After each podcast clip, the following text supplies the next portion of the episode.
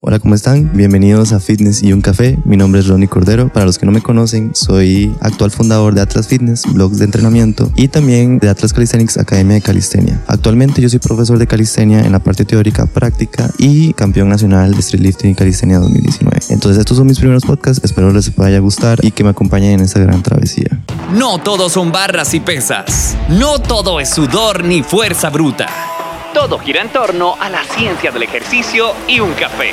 Esto es Fitness y un café con Rodney Cordero.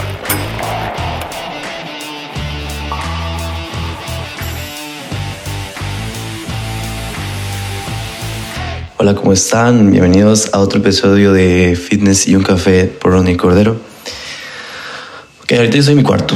Estoy grabando este podcast porque les quiero dar algunos tips para lograr el pistol squat.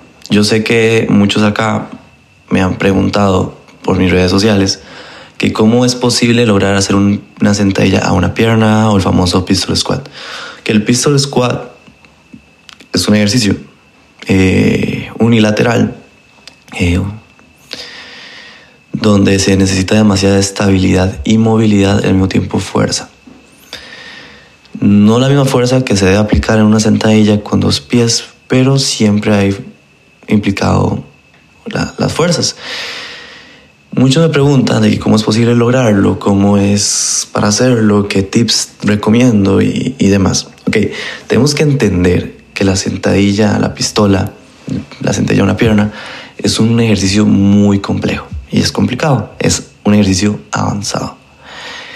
¿Qué es lo primero que yo les diría para poder lograrlo? Trabajar su movilidad. Que tenemos las tres articulaciones. Bueno, tenemos dos articulaciones muy importantes que tenemos que tener la movilidad suficiente. Eh, la de cadera y la de tobillo. Si cuando ponemos el pie en el suelo, un ejemplo, y la tibia, a la hora de nosotros intentar pasar la rodilla sobre los dedos de los pies, cuando hacemos la prueba para ver nuestra movilidad, si esa tibia no se aleja mucho de los pies o de los dedos de los pies, entonces quiere decir que tenemos cierta falta de movilidad. Eso va a depender también del tamaño de la persona. Pero en el caso de que seamos personas arriba de metro setenta, eh, tenemos que fijarnos mucho en que tengamos una buena movilidad de tobillo. Luego, la movilidad de cadera. existen varios tests, como el test de Thomas, donde podemos investigar o ver o examinar o analizar qué movilidad tenemos en la cadera. Si tenemos la movilidad muy acortada, también nos va a complicar el, el hacer el pistol squat, al mismo tiempo que también la movilidad de tórax. Ok, eso es la parte de movilidad. Si nosotros no tenemos la movilidad, va a ser imposible hasta hacer una sentadilla con dos piernas. Una vez que ya tenemos la movilidad, lo ideal sería aprender a hacer la sentadilla a dos piernas. Ojalá un air squat, una sentadilla normal, un globe squat intentar trabajar bastante eso para ir ganando fuerza y movilidad al mismo tiempo.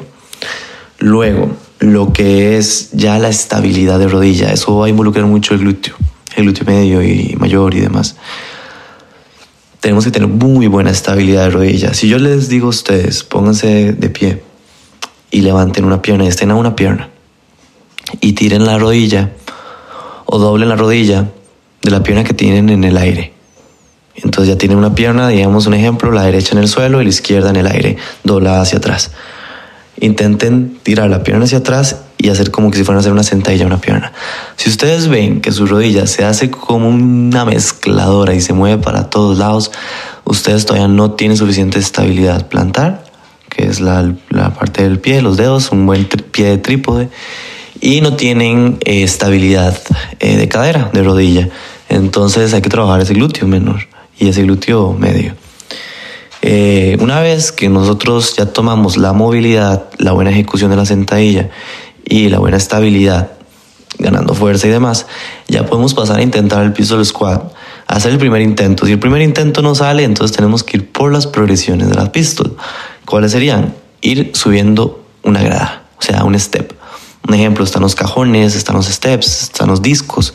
Entonces ponemos un disco, intentamos hacer el pistol squat en el rango que nos dé el disco, que nos lo permita. Si es un disco de 45, que son 20 centímetros, no, como 12 centímetros del suelo, ya podemos hacer una pistol a 12 centímetros del suelo. Entonces vamos subiendo, le vamos metiendo, vamos poniendo más discos a, eh, a esa elevación. Entonces, un ejemplo, ya tenemos un cajón, 30 centímetros, ya tenemos algo muy alto en el cual nosotros vamos ganando rango, más rango, o sea, más, más, por así decirlo, el rango de movimiento es tener más distancia que en el ejercicio tenga más distancia. O sea, no es lo mismo hacer una lagartija que lleguemos los codos a 90 grados que llegar el pecho al suelo. El rango aumenta. Entonces hay más, involucra más fibras musculares, involucra más estabilidad, involucra más fuerza y más energía para los que buscan quemar grasa. Entonces, eh, hay más tensión también, tensión mecánica. Entonces, la idea es ir mejorando em, la altura de donde hacemos la pistol squat.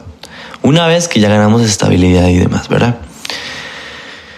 Ya con eso, una vez ya logrado haber pasado por todo eso, podemos utilizar ayudas como agarrarnos de un, de un poste, hacer el intento de la sentadilla, una pierna agarrándonos de un poste, de un TRX y demás. Las negativas, si no tenemos dónde agarrarnos, es ponernos en la posición de pistola, bajar lento, lento, lento, lento, hasta tocar el suelo y volverse a levantar. Vamos a quedarnos sentados en el suelo, obviamente.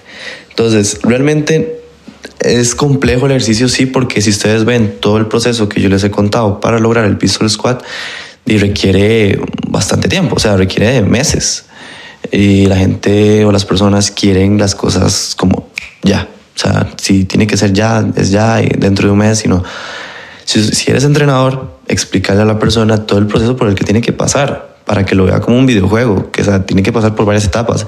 Si en, algo, si en alguna etapa duró una semana y lo logró, perfecto, apláudale, como, hey, qué bien, ya, en una semana lograste un objetivo muy rápido. Y en el caso de las personas que duran más, es como, no, hay que seguirle dando esto porque es su, es su talón de Aquiles, es su debilidad y hay que seguirla trabajando.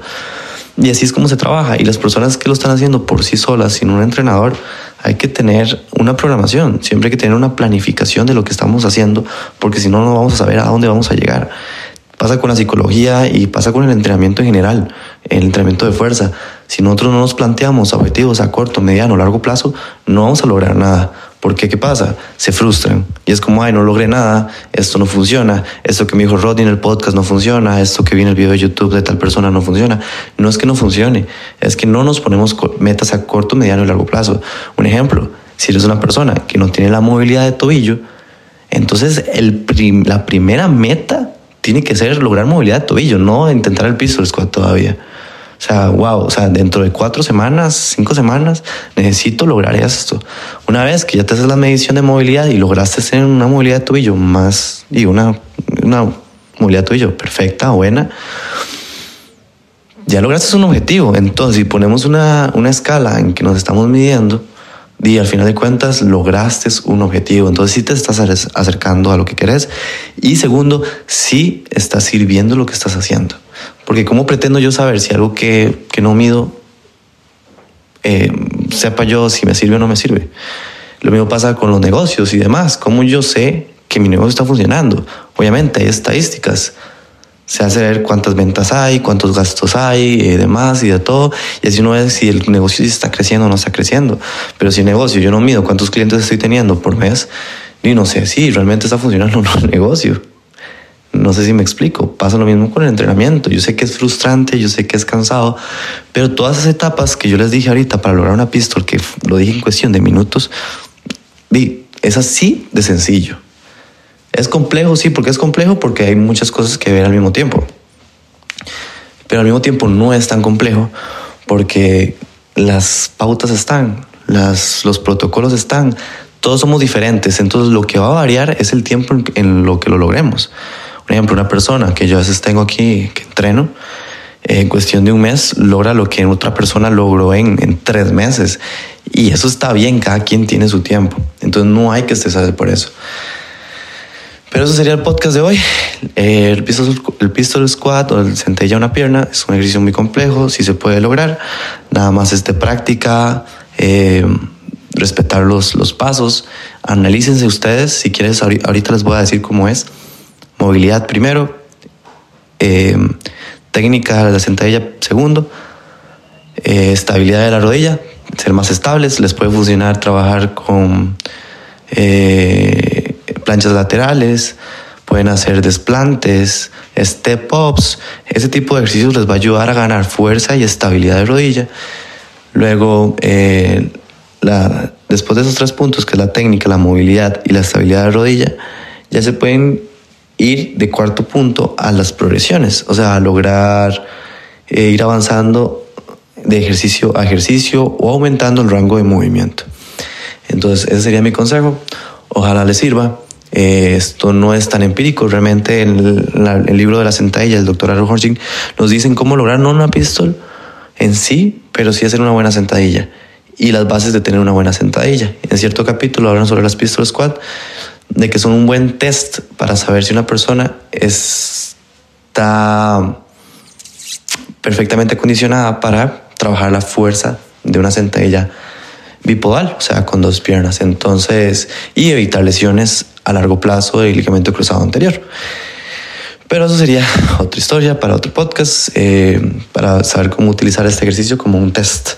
Entonces, los veo en el siguiente capítulo y gracias por escucharme y a seguir entrenando.